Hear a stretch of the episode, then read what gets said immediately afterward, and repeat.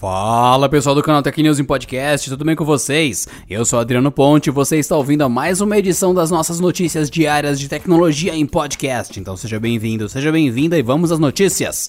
Os responsáveis pelo site 123 Importados foram alvo de uma operação da Polícia Civil de São Paulo nesta terça-feira.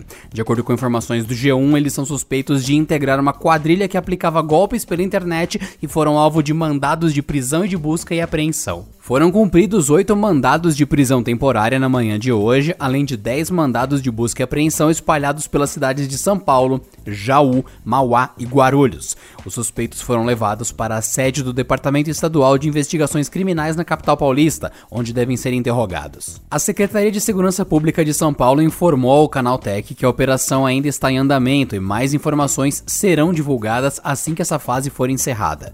As suspeitas são de fraude na internet, organização criminosa e lavagem de dinheiro. O site responsável pelas vendas encontra-se fora do ar nesse momento, mas ainda não sabemos se isso foi feito pela própria operadora ou se a pedido da justiça. Seja como for, caso ele retorne, segue a recomendação de evitar fazer a compra pelo 123 importados. Em testes no aplicativo desde o final de 2019, a exibição de letras das músicas chega nesta terça-feira, dia 30, ao Spotify no Brasil. A informação foi confirmada pela empresa sueca Alcanaltech. O recurso foi liberado a partir das 11 horas da manhã e chegou a outros 25 países. Ele estará disponível tanto para usuários do plano gratuito quanto para assinantes do plano premium. Além de serem exibidas no app durante a reprodução de músicas, as letras podem ser usadas nas buscas do Spotify. Trechos de uma canção ou palavras-chave podem ser digitadas no campo de pesquisa para encontrar uma música específica. O serviço de streaming fechou uma nova parceria com o serviço Music X Match, com quem já trabalhou anteriormente. O recurso exibe apenas as letras das músicas de maneira diferente ao anterior, chamada de Por Trás das Letras, que é oferecido em conjunto com a empresa Genius, que conta a história das composições do ponto de vista dos artistas.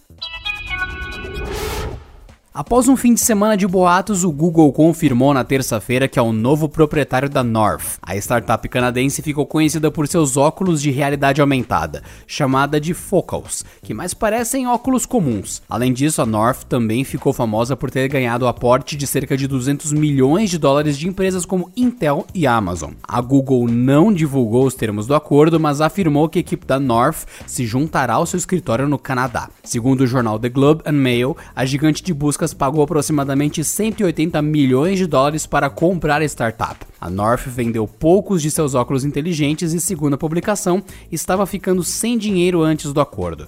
O dispositivo era bastante caro e não atraiu tantos consumidores. O Google se interessou pelo Focals pelo dispositivo ser discreto, além de ter uma variedade de soluções inteligentes para problemas que surgiram com os wearables anteriores, como o próprio Google Glass. Por enquanto, pouco se sabe como se dará a união das tecnologias. O Facebook anunciou novas mudanças relacionadas a notícias em sua plataforma. A empresa vai usar um sistema de inteligência artificial para identificar as publicações originais mais indicadas como fonte de uma notícia e para melhor ranqueá-la nas timelines. Por outro lado, as matérias que não forem assinadas serão preteridas nos feeds de notícia. De acordo com a rede social, foi percebido que, abre aspas, as publicações que não incluem o nome do jornalista geralmente não têm credibilidade com leitores, gerando conteúdos com clickbait e para a proliferação de anúncios.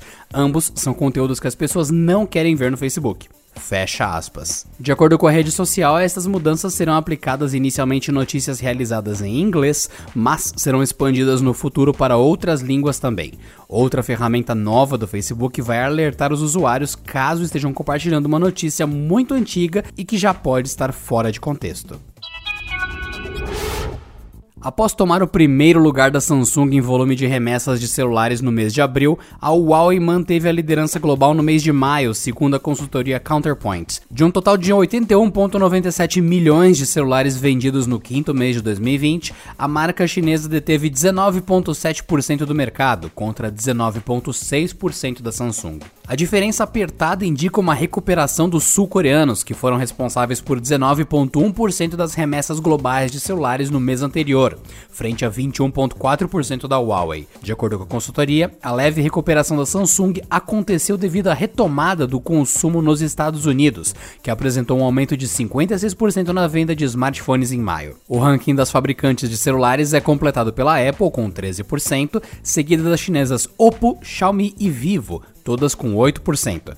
Além da reabertura dos países do hemisfério norte, onde a Samsung geralmente é muito forte, outro desafio para a Huawei nos próximos meses é o endurecimento das sanções comerciais nos Estados Unidos. E por hoje é só, pessoal. Nos vemos na próxima quarta-feira em mais uma edição do canal Tecnis Podcast. Até lá! Esse episódio contou com a apresentação de Adriano Ponte, roteiro de Rui Maciel, edição de Vicenzo Varim e editoria-chefe de Camila Rinaldi.